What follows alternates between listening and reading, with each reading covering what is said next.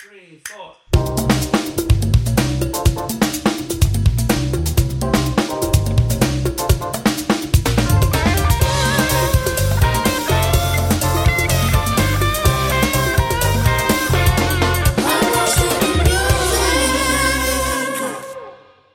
Mm. Saludos a todos, ¿cómo estamos? Bueno. Estamos aquí en otra entrega. Hola, más. señores. De Lost in Music. Es que no es lo mismo. No puedo cantar. Patricia no está aquí. Lost in the music. Vamos a hacer un remix. El podcast.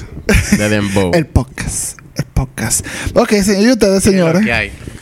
Ganando. ¿Y, y el, y el frente frío cuando llega? ¿Qué calor hace? ¿Hasta cuándo? Es cada vez que venimos a grabar que hace calor porque ayer hacía frío. Ayer hacía frío, yo no entiendo. Es como de maldad. Es el productor que manda a apagar los aires naturales. Es que no quiere pagar la luz. que sale más No caro. me hable de factura y de pago. eh, mm, Estamos en diciembre, la gente se ocupa eso en enero. este podcast está distribuyéndose por obra y gracias al Espíritu Santo. Y con mucho amor y cariño para ustedes. eh, Sí, para que la gente lo diga como que obligado. Señores. que de gratis que se distribuye. Eh, Dale a ellos, ¿de qué vamos a hablar hoy?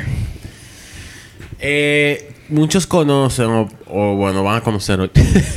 Todo el mundo sabe quién es, la, cuál es el grupo NSYNC de los 90. y- Claro. Eh, uno de sus integrantes, JC Chasez, eh, el verdadero líder del grupo. eh, Bueno. Sí. Ok. ya. Eh, NSYNC fue una banda de los 90 y los 2000. En verdad, un boy band, como se catalogaron. Que estuvieron muy de moda en la época. Sí, fue Sabían probablemente como- la más popular junto con, lo- con los Backstreet Boys. Sí. Eh, Esa era la, la Tenían- rivalidad. Sí, tenían un estilo un poquito más particular. Eh, Los chicos de NSYNC eran un poquito más edgy. Sí. Sí, ¿verdad? Porque cogían más de black culture y sí, eso. cogían, estábamos mezclados al, al- al urban pop, en verdad. Eh, y tenían la particularidad de que toditos eran músicos, aunque no todos escribían, pero hasta los que no escribían traían ideas de canciones para que se hagan entre todos. O sea, estaban más involucrados en el proceso creativo que quizás las otras bandas de ese mismo tipo Porque en esa época. Backstreet Boys, eh, Backstreet Boy, como que yo lo sentía en ese entonces, que era una música mucho más para jóvenes. La letra era como todo más fresa. Más romántico, más Sí, vaina, como... sí. Y, y, más relax. Y en tuvo de lo suyo también, pero le agregaba un poco también de nuevo sonido y hacían producciones más... más, como... Eh, arriesgadas. Sí, en verdad sí. Eh, muchas personas se preguntan por qué Jay-Z, la carrera de Jay-Z como solista, no, no despegó como la de Justin, siendo Jay-Z el verdad el mejor vocalista del grupo, porque eso hay que dárselo, el maldito tigre canta. Sí, él canta. Eh, Canta mejor que Justin. Diez- todo, bueno, nosotros cuatro cantamos mejor que Justin, pero está bien. Eh, y me, me encanta la música de Justin, no, no se un podcast que arrastramos Justin Timberlake, claro que sí. Como es, lo, acabamos, lo, lo cagamos y lo limpiamos. Porque a, mí, Bueno. a mí me gusta su música, que él sea un idiota otra cosa. That's a choice. Eh, no me contar. en los mismos videos de. En los mismos videos de NSYNC que tú, que tú buscas en. ¿Qué fue, Pablo? No te estoy oyendo. en los mismos videos de NSYNC que tú ves en YouTube, eh, si tú te fijas, el comentario más común en casi todos es ¿por qué? ¿Dónde está Jay-Z? ¿Por qué Jay-Z no saca un álbum?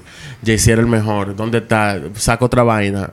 Eh, si- eh, todavía te eh, eh, los mismos fans, de- los que fueron fan del grupo, todavía están esperando como que él eh, vuelva.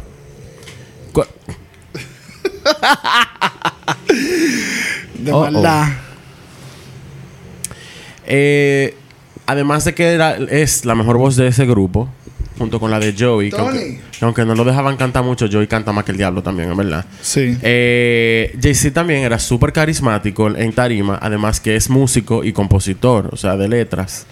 Eh, para el que no lo sabe también, Justin y Jay-Z se conocían desde el Mickey Mouse Club eh, a principios de los 90, donde estaban ahí con Christina Aguilera, con Britney Spears, con Ryan Ryan Gosling, Gosling. y con Kerry Russell, a.k.a. Felicity. Eh, y ese- ese- todo ese grupito salió a darse grande. de ahí. Ese problema. Es el problema. Eh, mucha gente achaca la. O sea, que la carrera de, de Jay-Z no despegó. dicen, o sea, se achaca que, a que la música que sacó no era muy buena. También se dice que era muy sexual las canciones que se eligieron para promocionar. Eh, que las canciones no como que no mostraban su gran rango vocal tampoco, que era lo que la gente también estaba esperando de él, porque en el grupo él, siempre se, se destacaba en NSYNC porque las notas difíciles y como lo, lo clímax heavy de la canción se lo daban a él. Sí, claro. Eh, otros decían que no tenía el carisma de Justin o el It Factor, cosa que en verdad es mentira. Es mentira. Eh, y que la letra de la canción no era muy allá. Por ejemplo, la canción Some Girls, que se cogió como el primer sencillo, en verdad recibió pilas de crítica y después yo voy a explicar qué fue lo que pasó de verdad con esa canción en todo el lío que se armó con, con este disco. Eh, pasaron, estaban pasando muchas cosas detrás de. Yo, eh, Nelson, ¿qué tú haces? Nada. Jugando de que fantasy fútbol, una mierda así. No, no, no. Es basquetbol. Está oyendo. Oye, oyendo- fantasy basketball. Hey, es que lo- lo- los jugadores se van rápido. Ay, Dios Hay que estar pendiente. Sí, sí, sí. claro. Yo sé, yo sé. Yo tengo el mío de, bueno, American Football. Oh, mon Dieu. Eh, ah, bueno, para que no me wow. haga que hacemos el podcast de otra cosa. Eh, pasaron muchísimas cosas detrás de, la, de cuando se estaba haciendo ese disco que la gente no sabe. Bueno, que mucha gente especulaba en aquella época que después fueron saliendo a la luz sobre la relación y el papel que jugó la compañía disquera en, en el desarrollo de la carrera de solista de, de Jay-Z. Y como saben también, es una industria un poquito complicada. A principios de los 2000, eh, NSYNC se tomó un break que en principio iba a ser un break temporal.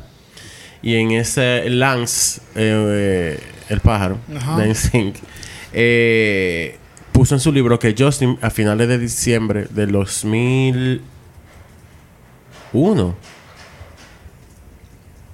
2001, sí, 2001 tomó, sugirió que se tomaran un break ellos estaban toditos cansados porque habían hecho, o sea, tres discos uno atrás del otro, tres giras una atrás de la otra, y eran giras de estadio que estaban explotadísimos. Incluso, ese, esa propuesta de Y no, y ellos- con toda esa coreografía y toda esa vaina. Billion se le quedaba chiquito. Ya a lo ellos. sabe. Exacto.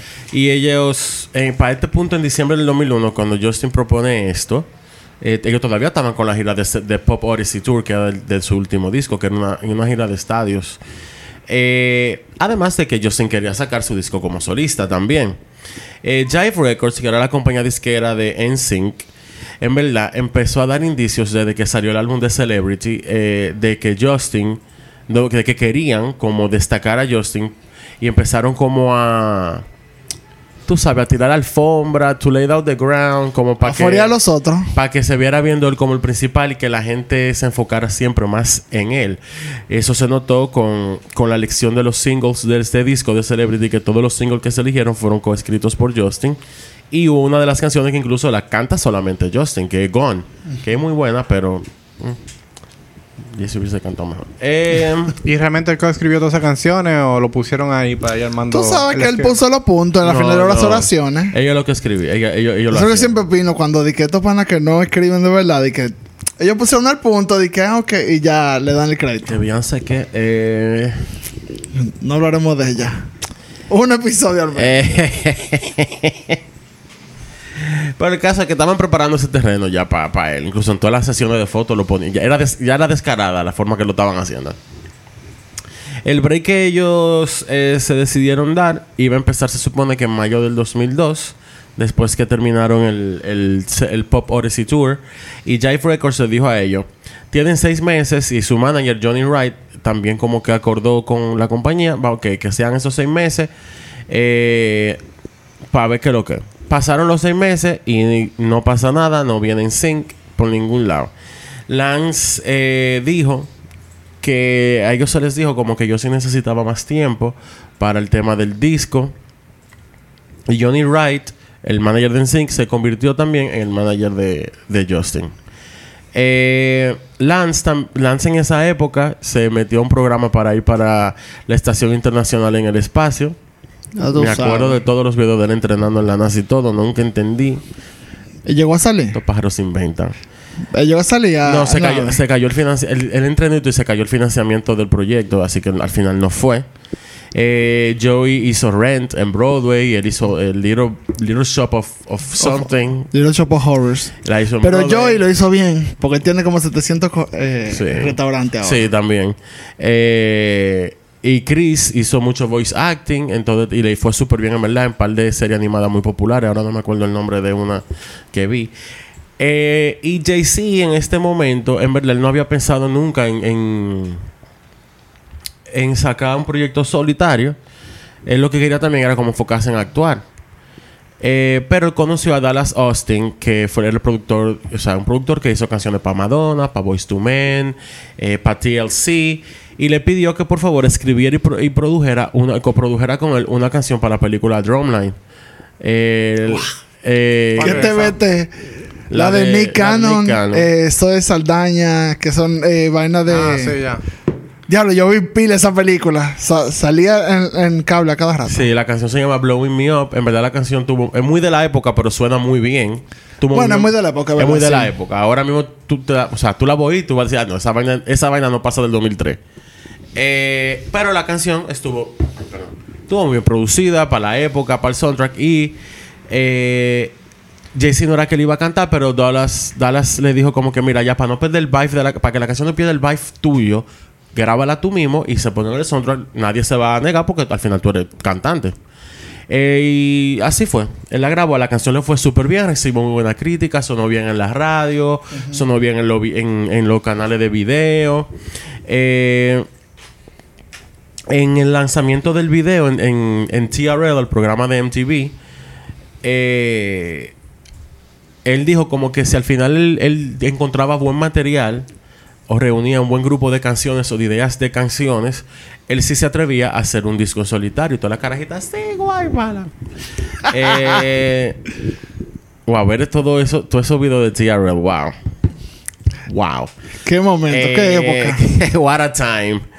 Eh, Jay-Z también, obviamente, era de Jive Records, era la disquera de NSYNC y por contrato ellos tienen el privilegio de agarrarlo primero antes de que ninguna disquera le hiciera otra oferta.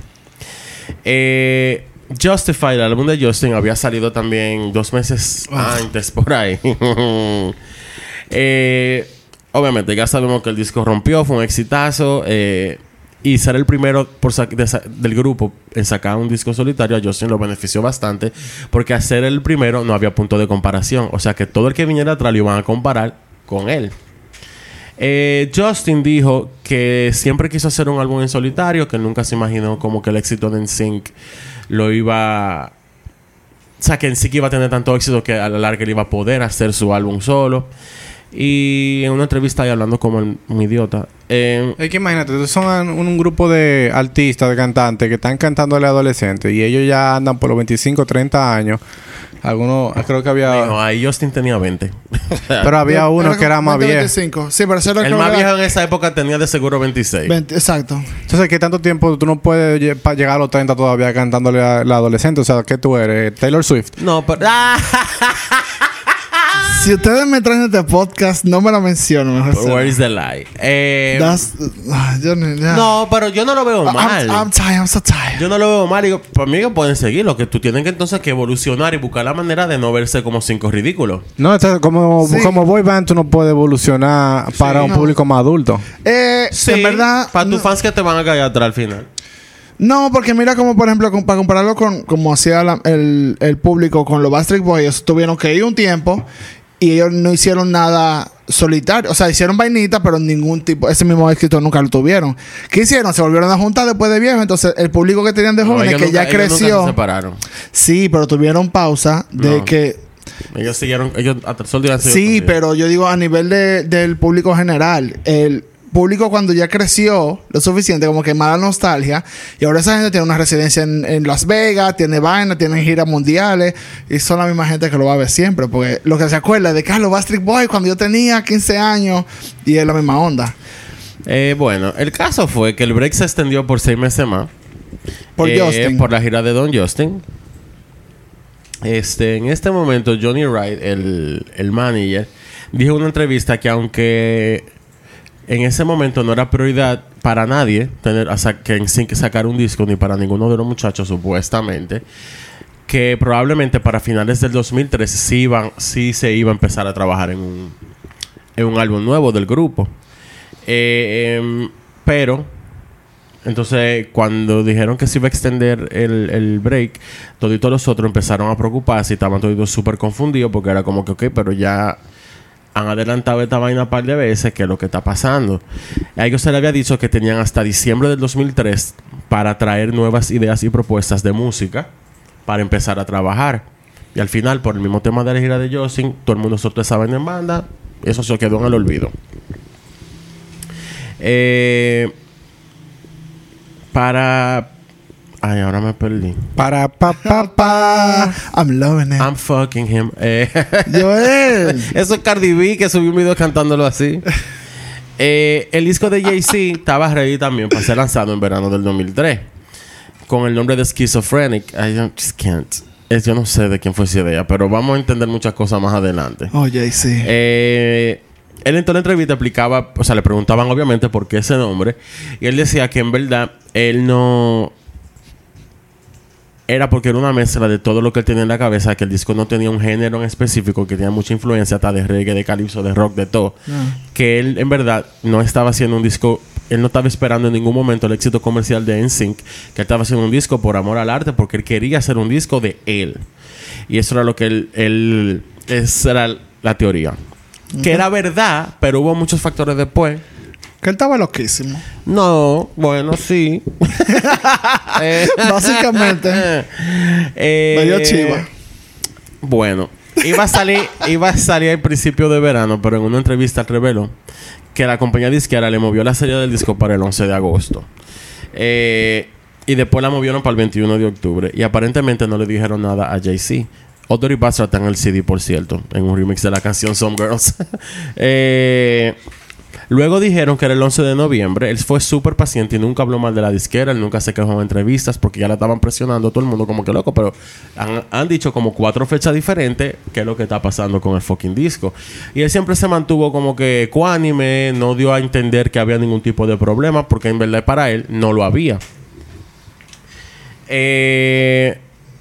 Es lo que siempre decía que ya estaba loco porque saliera. En los American Music Awards de ese año, Lance estaba en la alfombra roja entrevistando para una cadena de televisión y le tocó entrevistar a Jay-Z. Y le preguntó por el disco y ahí Jay-Z agarró y dijo que ahora es para el 27 de enero del 2004 que el disco va a salir. Y después lo movieron para febrero. Em, Some Girls, la canción del primer sencillo, había salido en noviembre. Pero no cautivó en verdad la radio, los DJ no la estaban poniendo. A la temática parece que no llama mucho la atención. Esa canción de que dos mujeres están en un club chuleándose para llamar la atención de los hombres, como que no cayó muy en gracia con nadie. también, ok. Eh, pero a Jay-Z se le presentó una oportunidad grandísima de cantar en el, en el medio tiempo del Pro Bowl en Hawaii. Pero días antes había pasado el desastre de Justin y Janet Jackson en el halftime del Super Bowl. Así que todas las cadenas, todo el mundo, todas las asociaciones, toda la emisora, todo el mundo estaba, tenso con el material que iban a presentar porque no nadie quería que lo multaran después del maldito lío. Eh, todo el contenido percibido como vulgar lo estaban censurando precisamente gracias a nuevamente Justin y Janet. eh, Tenemos un episodio de eso. Si quieren oírlo, denle para atrás. Eh, a, Jay-Z lo llamaron y le dijeron que por favor cambiara la, por la situación que se estaba viviendo con la censura. Él iba a cantar Some Girls y le dijeron que la cambiara a la de Drumline, a Blowing Me Up With Her Love. Y después lo llamaron otra vez que cambien los vestuarios. Y él dijo como que está bien, lo que vamos a hacer es que todo el mundo vamos a ir como en, jersey de fútbol para que sea temático. Y después lo llamaron y le dijeron, mira, en verdad no. Es que hay dos palabras en la canción que, que en verdad la gente está preocupada. Y era la palabra horny y la palabra naughty. Y él mismo en la entrevista que lo está diciendo, mira la cámara, como que esto es una maldita ridiculez eso que me están pidiendo. Pero él dijo, ok, yo la cambio, no hay problema. Y al otro día lo llamaron y le dijeron, no, mira, en verdad te vamos a sacar del show.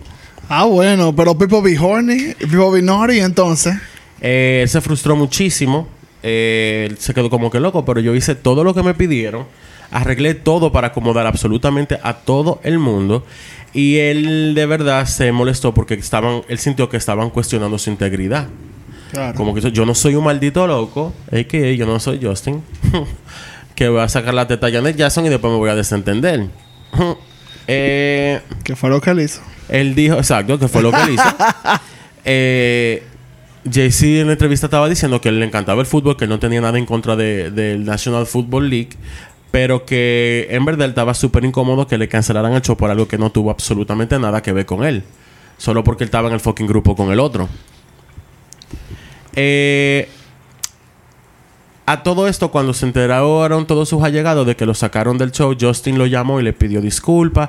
Le dijo que él nunca pensó. Y que- pa' cuándo. Exacto, eso escribí yo ahí. Entonces él puede, o sea, él tiene, él sabe disculparse con los hombres, pero no con las mujeres. No, claro. Eh, que él nunca pensó que eso le iba a afectar directamente a él, bla, bla, bla, bla, bla, bla. Ellos todos lo defienden mucho a la del sol de hoy, pero bueno, es entendible, ese es su hermano. Bueno, y cobran de ahí todavía, así que. Eh, Jay, ¿cómo fue? Ya yo dije eso que. eh, la canción que habían sacado se vio muy afectada también por el hecho de sus letras. Las emisoras no querían poner Some Girls, como ya dije. La disquera, en verdad, que era una cosa que se estaban preguntando, que se pregunta mucha gente con relación al tema, que si la letra de la canción era un problema, ¿por qué la disquera no mandó una versión censurada o una versión o una versión sin esas letras de la canción o por qué no seleccionaron otras canciones en vez de las dos que salieron de single porque la segunda que salió que se llama All Night Long I Dream About Sex también era super raunchy Sí, un poco. y todo el mundo y ahora todo el mundo pero entonces ¿por qué cogieron esas? ¿Por qué no cogieron las otras? Entonces ahí empieza el tema de que este tipo en verdad le están saboteando la vaina desde el principio y, él no se estaba dando cuenta. Eh, el álbum salió por fin el 24 de febrero.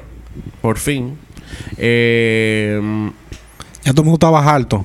Ya, ya la gente decía, yo, yo no lo voy a escuchar porque eso le han dado tanta larga. Dijeron una fecha y dijeron la Sí, otra. sí. Eso tuvo que haber afectado pila. Ya a mí no me importa lo que saque ese tipo. Yo lo digo después. Yo lo Él- descargo en sí, LimeWire. él siempre tuvo claro que eso era un proyecto, o lo que él quería o pensó, que eso era un proyecto, un hobby que él- de hobby que él iba a sacar en lo que en Sync eh, volvía. Eh, en eso, él también hizo una canción con Basement Jacks que se llama Plug It, Plug It In, que es una vaina electrónica, eh, muy de la época también. Eh, pero en todas las promo, de- en toda la promo que él hizo del disco, él aseguraba que en Sync iba a grabar, porque obviamente Él tenía eso todo, todavía. no, y todo el mundo preguntaba lo mismo, porque en ningún momento se hizo ningún tipo de anuncio de, de de nada. que ellos estaban separados. Eh, Lance dijo que se le pidió que mantuvieran sus horarios limpios y disponibles a los cinco para el proyecto de NSYNC. La compañía disquera se lo pidió a todos. Necesito que, como que necesitamos que empiecen a, a depurar sus proyectos, que terminen de hacer lo que están haciendo, porque ya parece que quieren arrancar. Eh, incluso hay un video de Jay-Z en uno de sus conciertos de promo, él hablando como que ya los muchachos me llamaron, como que ya era hora de volver, porque eso era lo que la disquera le estaba diciendo a todito. Ya se veía emocionado por eso. Muy. Ah, bueno. Eh, Jay-Z trabajó con Alex Craig en el disco Schizophrenic, que fue el mismo que trabajó en No Strings Attached y Celebrity de NSYNC. Eh, y además Jay-Z coescribió por lo menos el 80% de su disco. Eh, solo salieron dos eh, sencillos del, de- de- del disco, que fueron Some Girls y All Night Long I Dream About Sex. La portada también trajo pilas de críticas, eh, porque él tiene una chaqueta de fuerza. Además que es horrible el arte total. Eh, él pidió disculpas, él dijo como que en verdad la intención no era utilizar la definición de esquizofrénico, o sea, de una manera médica, sino que era más por la mezcla de, de, de sonido en el disco. Eh, entonces ahí empiezan también la gente a especular más vaina, como que lo tan de- como que el- hubo un descuido con el tema del arte, que ahí, eso lo voy a decir más para adelante en verdad. Eh, durante todo el momento, lo que se está preguntando, todas las personas, durante este momento, lo que se pregunta, tú el que está rodeando a Jay-Z, es como que, men, ¿dónde está el apoyo de la disquera? La disquera no te ha apoyado en absolutamente nada. Nada. Eh, este aplazamiento de fecha no se invirtió dinero en absolutamente nada. Y ahí empezaron full las teorías de sabotaje a la carrera de Jay-Z. Eh, en verdad, las izquierdas eso es muy conocido, que agarran a los artistas y lo engavetan y lo ponen a grabar y después dicen no, y el artista por contrato tiene que su pase ese cajuil. Pero mira, este ejemplo ahora, por ejemplo, que la disquera dice di que limpien sus, su- ahora sus itinerarios, no se comprometan con nada, vayan terminando lo que sea que están haciendo.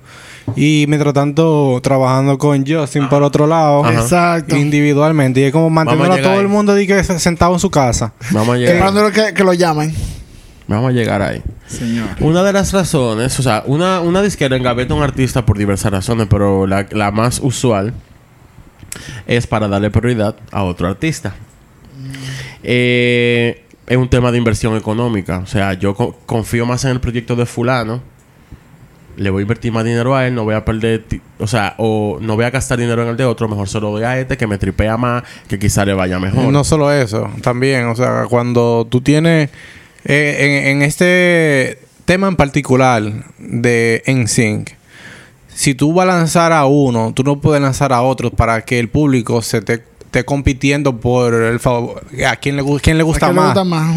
Porque entonces, si le gustaba algo de Justin, probablemente lo van a comenzar a ver con un ojo más crítico como para poderse resaltar algo del otro proyecto que también está sonando. Claro. Entonces, yo prefiero que nadie me critique en este proyecto que voy a lanzar y ya los otros. O sea, lo que yo me voy a ganar con todito haciendo proyectos individuales, me lo puedo ganar con uno solo. Uno solo y ya. En un solo proyecto Y porque... nos enfocamos en Sí, ese. en verdad fue... Esa, para mí, el- el- todo el lío empezó... porque Eso fue muy mala movida Es de, que, de so- la disquera. es que. Solo hay cierta cantidad de dinero en el mundo. O sea, tú no puedes hacer cinco conciertos para cinco artistas porque la gente va a decir a cuál voy. Es, es verdad. Entonces, Y todos son en sí, Tú haces un solo concierto, un solo artista y que vaya todo el público. Literalmente. Bueno, ahí entra... en el- cuando eso pasa, la carrera de un artista entra básicamente en un limbo. Sí. Eh, no da ni para atrás ni para adelante porque tiene un compromiso, no se puede salir a lo loco del contrato. Para tú salir te tiene que demandar, que fue lo que hizo, por ejemplo, Megan Thee Stallion. y, pero eso le costó a ella un maldito dineral de barato ese contrato. Eh, ya él tenía en ese momento a los dos artistas de pop más grandes del momento, que eran Justin y Britney. Eh, está dándolo todo. Eh, Jay-Z promocionó en un tour súper pequeño el, el disco. Lo- también lo pusieron en algunos festivales. Y como acto de apertura, él fue que abrió algunas fechas del Onyx Hotel Tour de la gira de Britney Spears, eh, la que yo dije que ella odió hacer, donde, Sí. se- donde ella rogaba que se le partiera una pierna y le partió. Esa gira estaba zarada, por todos lados. Por todos lados. Hasta Jay-Z llevó. Pero como ella era la que abría los conciertos en Sync, cuando ella salió, ella le pidió a Jay-Z, él le dijo que claro que sí, porque ellos, eran- ellos son súper amigos. Le Sí. dijo, no, claro que sí, yo voy y lo hago entonces. Y ella también para ayudarlo a él, para que se expusiera Claro. su, su disco. Ella era Britney, cuenta. Eh, él hizo apariciones en TV. Muchas fueron muy informales, muchas apariciones en emisoras muy informales. A diferencia de la campaña masiva que se hizo con Justify de Justin, que tuvo showcases, tuvo especiales de TV entre que eran conciertos y documentales, tuvo actuaciones en premios importantes y programas importantes, portadas en, de verdad, yo busqué una vaina, él salió en, en todas las portadas de la bolita del mundo ese año, yo estaba en la portada. Eh, y fue host de los MTV Movie Awards, tuvo en, en, en SNL, el, el push en, el- en la radio de parte de la disquera fue monstruoso, hizo una gira mundial con Cristina Aguilera eh, que fuera Justified en, Stripped and Justified. ajá. Eh, le consiguieron que ganara Grammy porque aparentemente la gente no acaba de entender que la disquera que los fucking consigue. Eh, yes. Sí, es verdad. Eh, y, obviamente también tuvo tiempo para vender millones de discos ensuciando a Britney. Eh, como ya todos saben. Lean el libro. Tim Miller, el ingeniero de sonido de la gira de, de la mini gira que hizo Jay-Z, eh, fue al podcast de Lance. Lance es un pájaro fuerte porque a todo el que lleva lo pone a que lo digan todo. Y Tim Miller le expresó a Jay, le, Alan. a Lance, ay Dios mío. Permiso, déjame, déjame volver. Lance Tenía le dijo, le dijo a, a Tim que Jay-Z no habla mucho de la época de, de Schizophrenic. Eh, pero Lance dice que a él, o sea, a Lance, no le gustó para nada el trato de la disquera, porque esa es la disquera de Lance también, obviamente, de Sí, NSYNC, claro. que no le gustó para nada el trato que la disquera le dio y se notaba Y todo, todos, todos, todos, y parece que es algo que se discutía, se notaba full, que era un sabotaje a propósito a, a, a Jay-Z. El Tim Miller, que fue el ingeniero de sonido, dijo que totalmente, que no lo apoyaron para nada, que el álbum sí tenía su magia, a pesar de que quizá no es el mejor álbum que ha salido en la historia. Eh, iban a club, o sea, que tocaban en clubs eh, que apenas se vendían porque no, había, no le daban presupuesto No, ni promoción Eh, ni nada. Mientras tenían a Justin haciendo so arenas en todos los lados, le emitieron pila de cuarto en una gira y los mismos clubs donde Jay-Z no vendía llevaban a Justin de gratis. Eh, por alguna razón tenían algo en contra de Jay-Z, dijo Tim, Tim eh, Miller. Y Tim Miller dijo que gastaron más en, en- O sea, el presupuesto de la actuación de Justin en los Grammy era más grande que la gira completa de Jay-Z. Damn, ya tú sabes. En Justin. Eh, Dios mío. no, pero no es culpa de él. Al final le No, yo sé, diciendo. O sea, es ok. El resto de la promoción del disco de Jay-Z fue gracias a sus fans que armaron una estrategia entre ellos, entre ellos mismos para vender. eh, para que se vendieran las entradas de las presentaciones. Compraban varias copias del disco. eh, llamaban a las emisoras para que pusieran las canciones. Porque en ese momento ya todo el mundo se empezó a dar cuenta full que le estaban saboteando el, el jue- el juego al- al muchacho. Eh, obviamente, bueno, él a todo esto est- está súper tranquilo porque él no está viéndolo todavía de esta manera. Claro, está cobrando su cuarto. Eh, ni tanto. Bueno, pero los cuartos de NSYNC, digo, no lo sí, de... pero no es lo mismo, madre. Ah, no, claro. Los residuales que es lo que tú estás haciendo hoy. Eh, Alex Craig, el, el productor, que ya había mencionado anteriormente, dijo en un podcast que se llama Digital Get Down, en NSYNC Podcast, Digital Get Down, una canción de NSYNC, bien plebe, eh, que la disquera les dijo que no hicieran nada que sonara como el álbum de Justin cuando empezaron a trabajar con, con el de Jay-Z.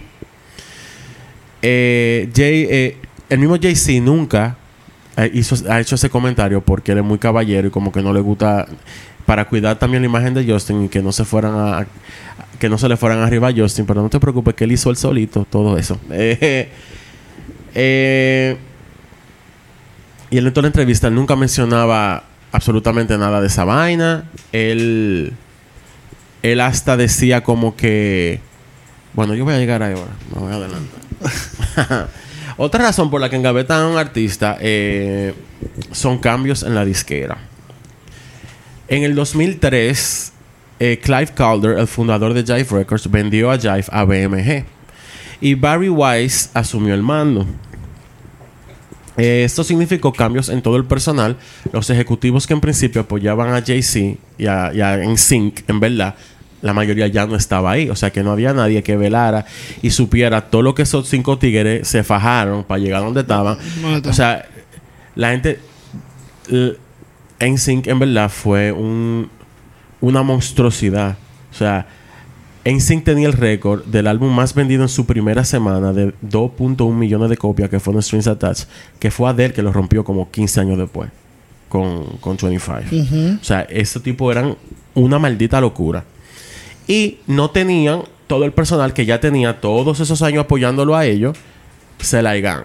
Eh, entonces, la salida de Clive fue un gran factor, obviamente, ya que la salida de él fue justamente cuando iba a empezar Jay-Z con, con la grabación y con la jodienda. Eh, Alex Craig también dijo que Clive, desde que firmaron a NSYNC años antes, le había dicho que él estaba claro que de ese grupo iban a salir dos grandes artistas, que eran Justin y Jay-Z. Y Clive siempre decía que, Diablo. que Jay-Z, bueno, que Jay-Z, que Justin iba a tener mucho éxito, iba a tirar pila de vaina, pam, pam, pam, pam, pero que no iba a ser, que, al- que a lo largo se iba a cortar y se iban a olvidar de él. Y que Jay-Z iba a tener un éxito quizás más moderado, pero que su carrera iba a durar para siempre. Tipo, él lo mismo, él lo mismo así dijo. Yo lo veía a él más como tipo Richard Marx, en, eh, Sting, que son artistas que, bueno, Diablo. Sting Que van tiene- evolucionando. Ajá. Eh, Sting no es un artista ya comercial. Sting desde hace muchos años es un artista eh, alternativo Alter- totalmente. Que hace su música para él y lo que le guste y ya. Pero al final, no fue así para Jay-Z, ni para Justin, para, gracias, para ventaja de Justin, tampoco fue así para él. Jay-Z por palo. Eh, Barry Wise, el que estaba al mando ahora, le gustaba mucho el sonido urbano de principios de los 2000 y se inclinó más por el disco de Justin y le dio más apoyo a Justin aparentemente porque era un sonido más urbano. Eh, lo ta- que también afectó el tema de Jay-Z, que no era un disco que contaba necesariamente con ese sonido, por lo cual no se le prestó mucha atención. Pero una pregunta para hacer una comparación. En el disco de Justified, eh, ¿hay un remix o una colaboración con, con quién es? Con Nelly. No, eso fue ese. Ese con sí, ¿cómo que se llama esa canción? Would you be my girlfriend? I treat you good. Y en Justified no hay ninguna colaboración. Sí, tiene que haber alguna. ¿Por qué? Porque me- pa- como el de Justice salió primero, después eh, sale el de Jay-Z y él tiene una colaboración con Older Bastard. Eh, él está tratando. ¿tú, ser diferente. ¿Tú crees que está tratando de meterlo no por para tener ese sonido de urbano o No, porque es que la única canción que suena urbana en ese disco es eh, la, la- Some Girls. Some Girls, un chin y la que él hizo para Drumline. O sea, y ya. Después, de el álbum es una locura total. Ni Ah, bueno, siquiera una es locura. un ca- o sea, ninguna Un canción. caos. No hay. No Coherencia. hay coherencia alguna. Es. Pero vamos a llegar ahí también. Eh, la canción eh, Some Girls fue muy criticada, como ya dije. Eh, pero en verdad, esa canción eh, Jay-Z la hizo como un relajo, hablando con, con Alex Craig. Y la grabaron jodiendo, como que burlándose de ese tipo de situación. Alex Craig la metió en un grupo de canciones para mostrársela a la disquera a Barry Wise que parece que estaba le tenía un cohete metido por el culo que quería ver qué es lo que estaban trabajando y él la metió ahí pensando y muy seguro de que en verdad no ellos no van a coger nunca esa canción porque esa canción no es para y efectivamente esa fue la maldita canción que el tigre cogió. De maldad. y Jay-Z se lo dijo yo no quiero esa canción en el disco no la quiero y la disquera dijo pues la canción va así que se la vas a chupar vamos para el breaking point. Y después Venimos seguimos ahora. como el pobre Jay-Z. volvimos. Eh, claro porque estoy atacando ya. Vamos arriba, vamos arriba. Mira, yo me ¿Cuándo quedé no? contándole. Ya, siempre. Ya, that's right. I know that's right. Eh, ajá. La razón por la... Ya dije, me quedé en lo de On the Some Girls. La otra canción que fue All Night Long, I Dream About Sex, Sex. All Day Long, whatever. Era un pop rock un poquito más synth. Por eso quizá la dicen que por eso la cogió la disquera. Para hacer el segundo sencillo. Porque se asemejaba un poquito más al movimiento que estaba empezando en esa época con The Killers. Ese tipo de rock synth de los principios de los 2000. Sí, no, pero bueno, al final fue una lección horripilante también, por precisamente todo el tema de la letra que eran un poquito explícita. No sé para quién, porque hoy pues, eso no. O sea, es, Si tú oyes WAP, eso es yo una creo que canción, no lo exacto, o sea, una canción de cuna para lo que en- hasta en esa época lo que sacaba mucha gente, pero whatever. Eh, el caso es que había una confusión entre lo que quería la disquera porque al final nunca se, nunca se complacían con absolutamente nada de lo que se les estaba eh, presentando. En cuanto a la parte del presupuesto, ellos parece que, ellos parece que habían escuchado ya lo que... eh, como iban por mitad de la grabación. Y cuando escucharon lo que había, de- como que ahí fue que dijeron, ay no, espérate. Y ahí fue como que a propósito dijeron, no, no vamos a invertir en esta vaina, vamos a invertir más en el de Justin. Eh, desde el principio hubo, o sea, se- todo el mundo notó que yo no creía en el proyecto de Jay-Z. Eh, a mitad del proceso de la grabación, ellos decidieron que no iban a contratar ningún tipo de productor grande ni productor reconocido para que trabajara en el álbum, para que todo fuera enfocado en el otro. Y Jay-Z era tan decente que en todas las entrevistas lo que decía era de que no, la compañía me dio mi libertad creativa para yo hacer lo que yo quiera, pero mentira, fue que le dijeron que no se lo iban a pagar. trabaja con esta gente y ya. Exacto. Y él, y él al final él dijo que si al final no le iban a pagar los productores, pro- o sea, productores grandes, productores que pudieran aportarle algo, él dijo, pues si no, yo voy a hacer lo que a mí me dé mi maldita gana y se lo van a tener que chupar. Y eso fue lo que hizo. Eh, ¿Qué fue? Nada. ¿Te estamos yendo? Estamos yendo el lío que hay por ahí. ¿Ocho? Ay, santa. Eh, Pero en ese caso, si yo siendo Jay-Z, yo como que me hubiera inclinado tal vez por cambiar la temática y armar una banda o algo con, Una onda diferente. con esa voz y el gusto musical que él tiene. voz. Yo tengo muchas opiniones, las voy a guardar para el final, pero en verdad Jay-Z. Pero dime, dime. No, porque es más opinión general de que Jay-Z estaba como.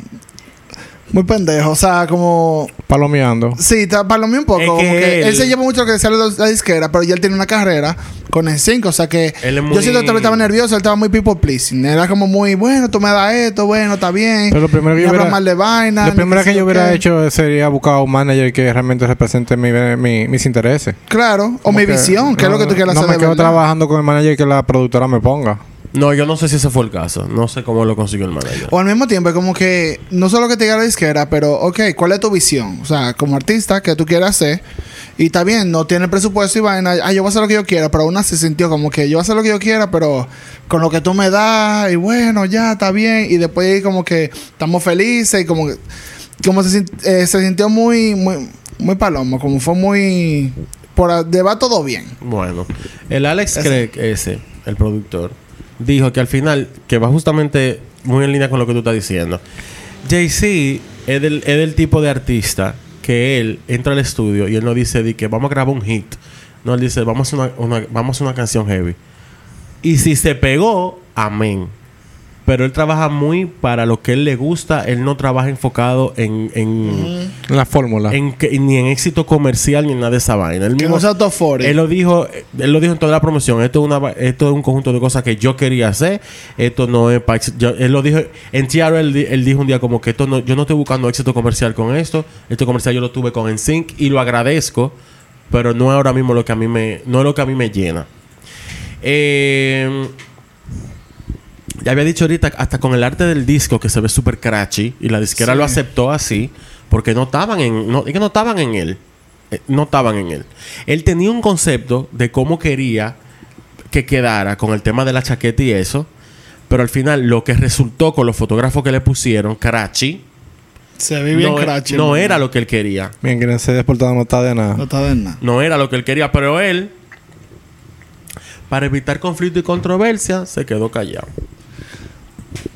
Exacto. Clive, el que estaba en Jive, que fue el que, el que los filmó a ellos como en sync. A diferencia de Wise, que el que, está, el que estaba después, después. Era, un, era un tipo que, si le hubiesen dicho yo quiero a Paul McCartney, le paga a Paul McCartney para que le haga el disco. Que él escuchaba a los artistas y cuando tenía que refutarle algo, le explicaba paso por paso y razón por razón por qué eso no podía hacerse y por qué no funcionaba. Era una persona coherente, no como Wise, que era eh, caprichoso. Esto no me gustaba, o sea, y no daba razón, no explicaba nada. Eh, Clive no hubiese dejado, dice el productor este, que, que ningún producto mediocre hubiese salido al mercado con el nombre de Jay-Z, más después del exitazo que tuvieron como grupo. Eh, pero Jay-Z sí le dijo a Clive en un día que se juntaron que él no estaba contento para nada con, con la portada ni con casi nada y con todo lo que estaba pasando, pero no indagó mucho. Eh, además de la falta de apoyo de la disquera, la misma disquera filtró 30 segundos de cada canción del disco en la página RacherMusic.com y no se lo dijeron ni a Jay-Z ni a su manager Eric. Eh, una fan de Jay-Z, una chica, que eh, vi esta foto con él, o sea, una fan de NSYNC y le cayó atrás siempre. Y, y- Una fan full. Sí, de esta fan que se Number hacen la one. tapana de los artistas y, que, y, se- y se juntan y van. Que la ven tanto y como que vamos arriba. Cuatro patas. Eh, bueno, eso lo pusieron mucho así. Yo voy a hacer un episodio de eso. Esos dos no servían. Los Servando y Florentino. Eh, la fan dijo, ay Dios mío, que, que ellos estaban en un listening party que hicieron con la emisora Kiss FM y... Y, ¿Qué? ¿Te estamos, te estamos oyendo? Y estaban ahí poniendo las canciones y primero pusieron la, la que se la tres como que ya, ya la gente estaba familiarizada. Cuando empezaron a sonar las otras canciones que nadie había escuchado, ella se sabía los, 30, los primeros 30 segundos de todita y la estaba cantando. Y Jay-Z se dio cuenta y estaba como que tuve el meme este de la tipa como con todos los cálculos en la cabeza. Él estaba así como que... Dije, ¿Cómo, ¿Cómo llegamos a esto? Y en una como que él, él y el manager se fueron a un lado y, y ella los vio que ellos estaban como... Eh, la señalaban como que... Y el manager fue donde ella y le dijo, ven acá, ¿cómo tú te sabes? Todas estas canciones. Y ella le dijo, la disquera la puso en rateyourmusic.com. O sea, y ella misma cuenta en, la entrevista que le hicieron como que ella tenía 16 años en ese momento. Y ella misma estaba como que como yo, una carajita de 16 años, te estoy dando una información de tu disco que tú no sabes que filtraron 30 segundos de cada canción y, y nadie te dijo absolutamente nada. Eh, mucha información a partir de ahí que se filtraba, que Jay-Z ni sabía. Jay-Z empezó a enterarse era por fans y gente en la calle de vaina que la disquera estaba haciendo. Ay, el pobre. Eh, ¿Por qué decidieron que esas dos canciones eran las adecuadas si estaban bien subidas de tono? Esa, como ya dije, eh, todavía una pregunta recurrente. Él mismo dijo que tampoco lo entendía y la temática de las dos canciones eclipsó el resto del disco. Eh, y totalmente como el trabajo que él hizo, además, como ya dije, que no le invirtieron nada. Todo el mundo piensa que en verdad se debió de escoger una balada como primer sencillo, ya que su voz es para eso. Eh, y, pero no lo hicieron. Se rumoraba que una balada que se llama Build My World, que está en el disco, eh, iba a ser el tercer sencillo. Y él incluso la cantó en el Miss Teen USA. Y al final la disquera dijo que no. A todo esto, los chicos de NSYNC siguen esperando también que el break se acabe. ¿Cuándo que vamos a ver si Eh, Justin dándolo todo? Exacto. Ellos toditos querían volver, entre comillas. Lance estaba incluso hasta es- escribiendo. Eh, Justin dijo en una entrevista que solo estaban esperando que el ciclo de promoción del disco de Jay-Z terminara para volver, pero al mismo Ah, tiempo. de Jay-Z. Ajá. Wow. No, porque ya le había terminado el de él, en verdad. Y ya estamos hablando que ya el 2004 ya su Ah, ciclo bueno, le había sí. pasado. Eh, pero yo sí en otras entrevistas también hacía alusión a que él no quería seguir como con esa musiquita de poppy, tú sabes. O sea que también había una dualidad en, en él, como que él, él decía, dependiendo de la entrevista, él decía para complacer quizá al entrevistador o al público del, del medio de que lo estaba entrevistando. Eh, pero en verano del 2004, ellos todos los años, y creo que hasta el sol de hoy todavía lo hacen, juegan en un juego de básquetbol benéfico que hacen. Eh, y ahí, Justin le dijo a todito ellos, eh, yo me voy de esta mierda, se pueden cuidar, los quiero, pero no voy a seguir con el sí. No me llamen, no me escriban. No, no, ellos son amiguitos full toditos. Borren mi número. Pero ahí se quedaron toditos como que... Ok. A mí me gusta como yo y hace el cuento. que no, llegué, me llamaron y fue como que, well, it's not happening. Eh, Lance, eh, en un podcast, en una entrevista que le hicieron, dijo que al final ellos se enteraron todos que la disquera sabía desde el principio del break que no iban a volver. Le pidieron que apartaran tiempo, lo pusieron a esperar. Y ellos todos sabían desde el principio que NSYNC no iba a volver. Eh, Joey dijo en otra entrevista que en vez de él se encojonó y se lo dijo al mismo Justin como que para la próxima vez díganlo con fucking tiempo porque yo dejé de coger trabajo Por volver también. por estar esperando que ustedes dijeran que íbamos a volver cuando todos sabían desde el principio que no iba a pasar. Y el- eso era como el quille de todito yo era ese. No diga, "Ay, se acabó en sync. Fue más como que, ¿para qué me pusieron a, esperar cuando yo pude estar trabajando? Obviamente para que no saquen nada, que no se pongan a trabajar, que no querían competencia entre los integrantes de la banda. Para, Le cerrucharon era el palo. Pero era para cuidar la carrera de Justin. De Justin. Sí, para no cuidar el bolsillo de ellos, porque ellos no querían que la carrera de ellos se- y las ventas se, pro- se vieran afectadas por una rivalidad entre, Entre los ellos integrantes. dijo, le dijo a los otros tres como que, bueno, podemos seguir nosotros cuatro. Pero Chris dijo como que, en verdad, no, sin Justin yo no quiero seguir. Quiero que seamos toditos. Y después ahí ya fue que Jesse dijo, bueno, como trío esta mierda no va a funcionar. So... Barato. Gracias por todo. Eh, también está la pregunta de que si Jay-Z hubiese sabido desde el principio que NSYNC no volvía, hubiese sido un poquito diferente todo el proceso de su disco y todo Sí. lo que pasó. Yo digo que sí, que se lo hubiese hecho con otra visión, con otro enfoque. Bueno, lo primero que yo hago es que cambio de disquera, pues yo no voy a tener una disquera manejando los dos. Exactamente. Pues ¿cuál, es la disquera que le lleva, que le hace la competencia a esta? Fulano, pues voy para allá, voy. Voy para allá. Vamos, vamos a ver quién puede más. Claro. Al final el disco recibió recibió buenas críticas de New York Times, recibió buenas críticas de San Francisco Chronicles y de la revista Rolling Stone, pero sin ningún tipo de promoción grande de- y una inversión, el disco Mm. No obviamente tuvo tanta venta. no fue para ningún sitio. Claro. Debutó alto, pero ya para la segunda semana cayó ochenta y pico de posiciones Mm. porque no hubo un movimiento detrás de. Eh, mucha gente también afirma que el disco, mucha mucha gente que dice que el disco fue malo, eh, que eso es- le fue un artículo que leí, es porque no han escuchado el álbum completo. En verdad es un trabajo bien logrado. Lo que pasa es que lamentablemente esas dos canciones eclipsaron, eclipsaron el disco completo.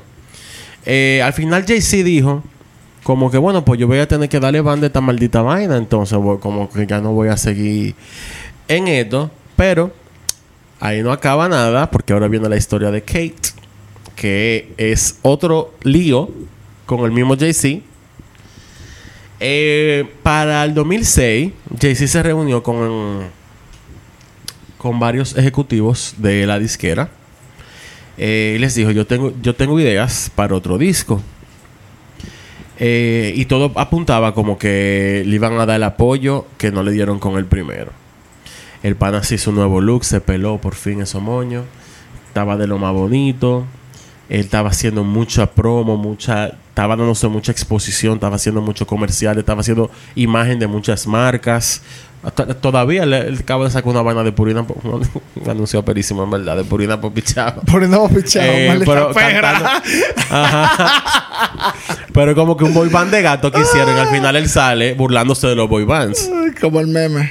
Y ellos aparecían todos, los cinco, estaban haciendo muchas apariciones en público. eh, no juntos necesariamente, dos un día, dos más por otro lado y así. Ellos siempre lo han dicho que tienen un, group chat. y si- o sea, su relación personal nunca se ha visto afectada por los temas que han pasado eh, profesionales. Eh, el break, o sea, el, el- perdón, la terminadera, el... Hiatus. No, el fin de InSync nunca se anunció oficialmente hasta el sol de hoy. Si no nos enteramos de esto, estamos esperándolo. Sí. Eh, por eso nunca se anunció. Ellos nunca tiraron ningún tipo de statement diciendo como que no vamos a volver. Pero ya la gente después asumió que bueno, bye bye. Como que creo que no van a hacer más nada. Cinco Eh, años después. Este niño seguía con Jive, obviamente con la disquera. Y él lo que hizo fue que estaba viajando por todos lados, grabando en todos lados. Incluso Timbaland y Justin le produjeron canciones para, ese, se- para el segundo disco. Ah, qué nice. Eh, además de Dallas Austin, el que trabajó con él en el primero, todo el mundo estaba súper pendiente a lo que él iba a hacer y recibió mucha, mucha prensa. El, un- se armó un buzz muy grande atrás del segundo disco de él, precisamente porque estaba trabajando con productores eh, grandes. Él dijo que el disco iba a ser más coherente, que él encontró como un sonido que lo iba a identificar a él y la disquera lo estaba en, en este momento la disquera estaba atrás de él full apoyándolo totalmente eh, inicio del verano del 2006 al parecer el disco ya estaba como listo para empezar ya estaban terminando la grabación y iban a empezar con la mezcla y él lo que hacía era que daba updates a los fans en su cuenta de MySpace my god Damn. Early 2000. y también él daba updates en un blog que él fundó que se llama musicfreedom.com se llamaba, que era una plataforma para músicos también. Lo fundó con, con el productor este, con Dallas Austin. Eh, Alex Craig, el productor que trabajó con Jay-Z en el trabajo anterior, eh, dijo que él había trabajado como con 30 artistas y productores en este disco, incluyendo Akon, Cara DiGuardi y Jamie Harry. Eh, Justin también en este momento estaba preparando el lanzamiento de Future Sex eh, Love Sounds, que hay que dárselo. Un maldito disco. El mejor disco de él. Eh, él, como que estaba todo el mundo preguntándose que todo el mundo sabía que habían hecho, o sea, que Jay-Z había trabajado con Justin en para su próximo disco. Y la gente estaba desesperada ya por escuchar la colaboración, o sea, lo que le produjo y lo que, lo que coescribieron juntos. Y la canción se llama Until Yesterday, que iba a ser el primer sencillo del disco nuevo de, de, de Jay-Z. Eh, en un after party de los VMAs de MTV del 2006, eh, Justin estaba tocando y él invitó a Jay-Z y cantaron la canción Until Yesterday y la gente se puso mala. Eh, la crítica se volvió loca, la prensa se volvió loca, todo el mundo estaba raving con la canción, estaba todo el mundo malo. Y ahí como que se armó un boss más grande todavía de lo que venía con Jay-Z. Eh, él hizo pila de aparición en televisión, en series de televisión, a cambio de que, de que la música que se pusiera en el episodio que saliera fuera su música nueva de lo que él había grabado, como para que la gente se fuera familiarizando con el sonido que él iba a traer ahora. Yo escuché un par de canciones de ese disco. Mm, Bueno, vamos a llegar. Todo iba bien, haciendo promo, el apoyo de Jive Records estaba ahí, pero comenzó la plaga igual de nuevo como con el disco anterior. Llegaron cambios en la disquera de nuevo. Ah, bueno. Como Jive ya era BMG, BMG se unió con Sony. Todavía no había salido el disco nuevo de, de Justin. En esa época estaba en eso ya. Ya Sí. tú sabes. Otra vez la misma... Otra vez. La misma historia. Es que este muchacho no aprende. No, literalmente fue la misma historia con absolutamente todo. Eh, Pero es que salía, venía este nuevo disco con Timbaland y todo pero todo, sí, pero se supone que habían trabajado incluso juntos, que había un apoyo. O sea, la- en Que el- tenía más apoyo de la a diferencia disquera. del, del principio, la disquera sí estaba De Justin, de todo el mundo. o sea, sí le iban a invertir los cuartos. Y ese, estaba- ese muñeco estaba armado. Pero BMG, como ya dije ahora mismo, se unió con Sony, lo que significó más cambios, problemas de comunicación entre el equipo de Jay-Z y la disquera. Los fans de nuevo se enteraban de todo y Jay-Z se enteraba por medio de los fans que lo- se lo decían por Music Freedom o por MySpace, se lo comentaban. Se entera de que una canción que hizo con Santana que se llama If I Don't, la disquera la sacó del disco de Santana, cosa que obviamente le perjudicó. Eh, en el otoño di que el disco iba a salir, pero lo movieron para el 2007. Empezaron, empezaron con los cambios otra vez, perdón. Otra vez. Eh, Until Yesterday lo sacaron en octubre del 2006 en iTunes y otras plataformas, pero no se le mandó a ninguna emisora. Y los fans llamaban para pedirla y lo- la emisora o no la conocían o los que la tenían no la ponían porque no le daba su maldita gana aparentemente. Jay-Z cantó la canción de nuevo con Justin en un fashion show, eh, pero sin apoyo. El apoyo empezó otra vez a, a desvanecerse de la disquera. Eh, el boss del disco se estaba muriendo. En el 2007 a principio, eh, él hizo como una promo de 10 días en el East Coast eh, y él mismo llevaba el single y se lo entregaba a la emisora. Eh, Ay, Jesús. el disco era un disco, el disco se le puso de manera tentativa a Kate o The Story of Kate. Kate era un personaje ficticio que él creó y el disco estaba basado no necesariamente en experiencias de él, sino en varias experiencias de personas allegadas a él y él las adaptó a una historia. Era un disco conceptual y lo adaptó para que todo fuera alrededor de este personaje que se llama Kate. Las canciones que yo del disco no están nada mal, están muy bien hechas y ese tigre, este, ese tigre canta loco. Eh, él quería hacer un trabajo más relatable también con todo el mundo. Eh, dijo que ahora era para abrir que el álbum iba a salir. Eh, él tenía planes también de hacer gira. Él dijo en una entrevista que cuando él estaba, que había canciones que él escribía y él le escuchaba en vivo en su cabeza de cómo iban a sonar. Él estaba súper emocionado con el disco, en verdad. Eh, Jive dijo que iba a cambiar el single porque Until Yesterday no estaba funcionando, pero no va a funcionar porque tú mamas huevo de nuevo, no lo está dando el apoyo. Entonces sacaron el segundo single, You Ruin Me, una también muy buena canción. Eran baladas tipo Cry Me a River, pero no tan urbana. Ok. Más pop, más tirando. Ajá. Ok. Eh, él empezó a promocionar You Ruin Me, en verdad. Eh, de nuevo, de que lo iban a sacar en abril. Pero al final, eh, la crítica amaron la canción también. Dijeron que en ese momento, o sea, había un artículo que decía como que Welcome Back eh, Jay-Z, como que en verdad Jay-Z demostró que, que NSYNC no era una banda de un solo hombre, o sea, Justin, como que estaba todo el mundo mierda, qué bien, todo el mundo estaba malo con lo que se había presentado el disco, a, la- a todo el mundo lo- le había gustado. Eh, hicier- iban a hacer un listening party en una casa de un fan, que eso fue lo que nadie entendió, como un artista en una disquera mayor, como ya era Sony en ese momento, porque, bueno, RCA, que a la gente de Jive, cuando se fueron para Sony, lo mandaron para RCA, que RCA. es de Sony también. ¿Cómo tú me estás diciendo que le van a hacer un listening party en la casa de un fan? O sea, eso es un maldito disparate.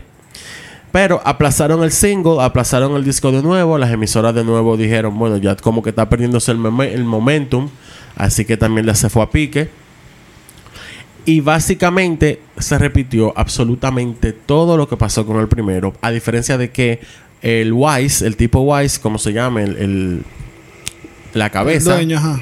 dijo: agarren ese disco en gaveta, ese disco no va a salir. El disco está hecho entero, nunca lo sacaron. Nunca salió. Él se quedó frustrado, no lo dejaron sacar el disco. Él logró irse de Sony. Después, dos años después se fue. Eh, una época también complicada, el 2007, las tiendas de disco empezaron a desaparecer. iTunes y YouTube era lo que la gente estaba usando para oír música. Eh, más cambios en la disquera, como ya dije. De nuevo, el disco de Justin Future Sex se volvió la prioridad de, de la, de la disquera. Él por contrato no se pudo ir, pero después, obviamente, lo logró dos años después irse de Jive. No se sabe cuáles fueron las ofertas que él recibió de otras disqueras o si las recibió.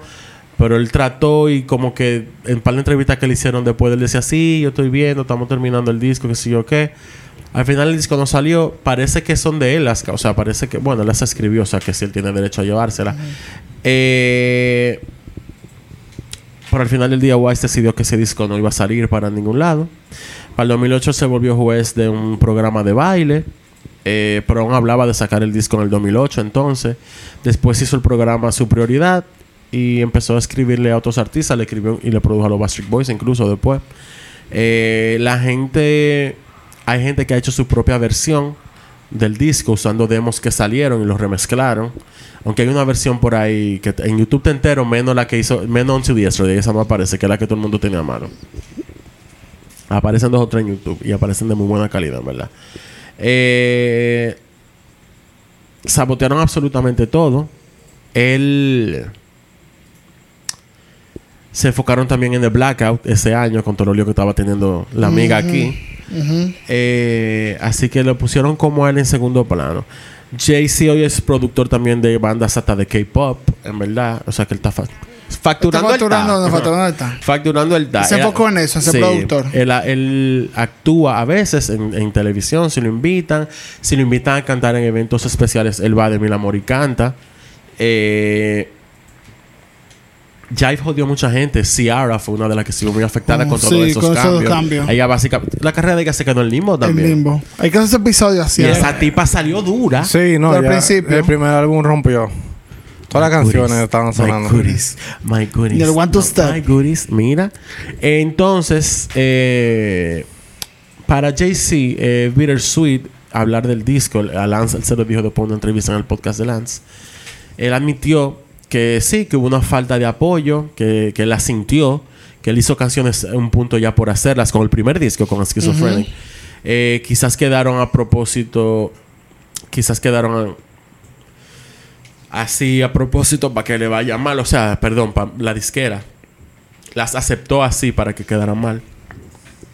Él no él no está amargado con nada tampoco. Él dice que lo que pasó pasó, que no funcionó y amén. Eso bueno, y que, que eso le pasa a cualquier artista. Que no tenga ese orgullo a- A atrás pesar- de eso. sí, y a pesar de que todo el mundo Lance lo dijo en una entrevista como que eso fue sabotaje, él no, él no le gusta decir que fue sabotaje para no buscarse un problema, porque Claro. también eso es difamación. Eh, pero al final, él siempre lo que quiso fue, y él en mucho, desde que estaba en Sync lo decía, que lo que le gustaba era escribir y producir, que él nunca se veía teniendo. A Lance se lo dijo en entrevista, que yo nunca me vi de solista, y Lance le dijo, sí, que lo- sí me doy cuenta, le dijo. Nos dimos cuenta todo, sí, cuenta. Eh, para hasta el sol de hoy, la gente sigue pidiendo. Hay una petición online para que saquen el disco, el, el- The Story of Kate. ¿Es verdad? La gente quiere que lo saquen. Él no quiere, él no dice por qué, él no habla de eso, pero él no quiere. Y yo creo que, como tal industria hoy, yo creo que cualquier disquera se lo, lo sacaría el disco. Porque él tiene nombre al final, ¿tú me entiendes? Y que sea- lo va a oír por Exacto. streaming, Va a ser un éxito menor, quizá. Digo, nadie sabe, pero va a tener público. Sí.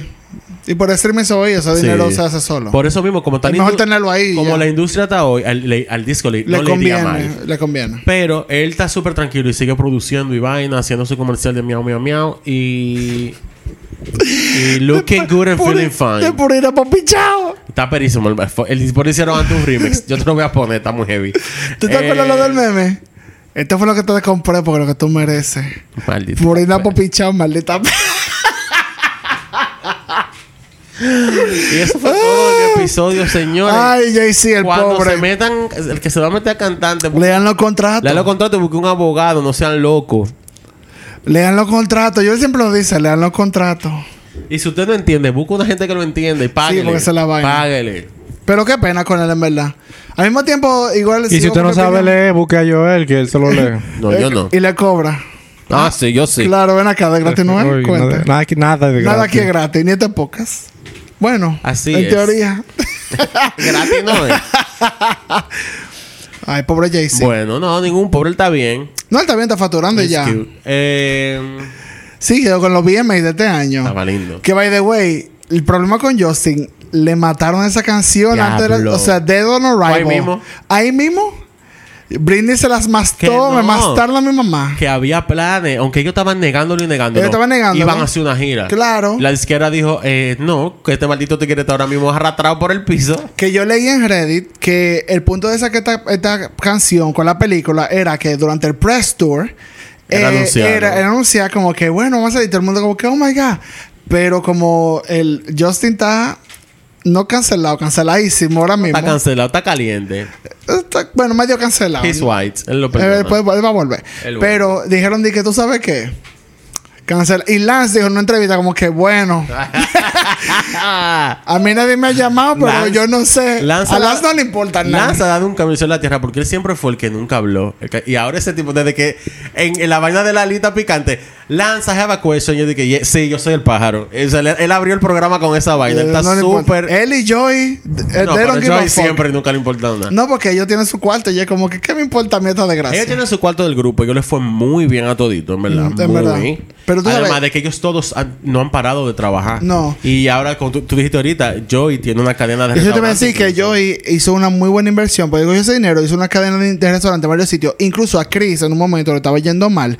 Y Joy le dijo, bueno, yo voy a este restaurante, ponte de inversionista. Claro. Y lo ayudó aún así. Incluso él va a muchos programas de Food Network, de, de vaina, como de Eh, comida. sí, él fue- Joy él- él ha hecho de todo. supo manejar su y fue dinero. host de televisión, de muchísima vaina. Ellos ninguno se ha dejado. No, se ha dejado caer. Ellos han seguido en la industria, pero en otro. Sí. Haciendo otro tipo Mira, mismo. Jay-Z, yo no sabía que estaba haciendo producción y vaina más behind the scenes. siempre. Y si está con K-pop, él está facturando para el resto de su vida. Porque ahí sí hay. Pero nada, señores, sí, miren. Muy te- buen episodio, Joel. Gracias. Gracias. Tenemos un Patreon gratis y el que quiera pagar también por el contenido exclusivo lo puede hacer. Es muy bueno esos break, de Y verdad. pueden seguirnos en Instagram, escribirnos, mandarnos preguntas, vagabundería que quieran que uno hable aquí. Ay, santo. Sí, hombre. O si quieren un tema en específico que... Lo desarrollamos, si quiere nos que le gusta. inve- hagamos la investigación. Si nos gusta, lo desarrollamos. Pidan por ahí por su boca. Y nada. Bye. Nos vemos, Patricia. Miss you. Bye, bye, bye. Bye bye.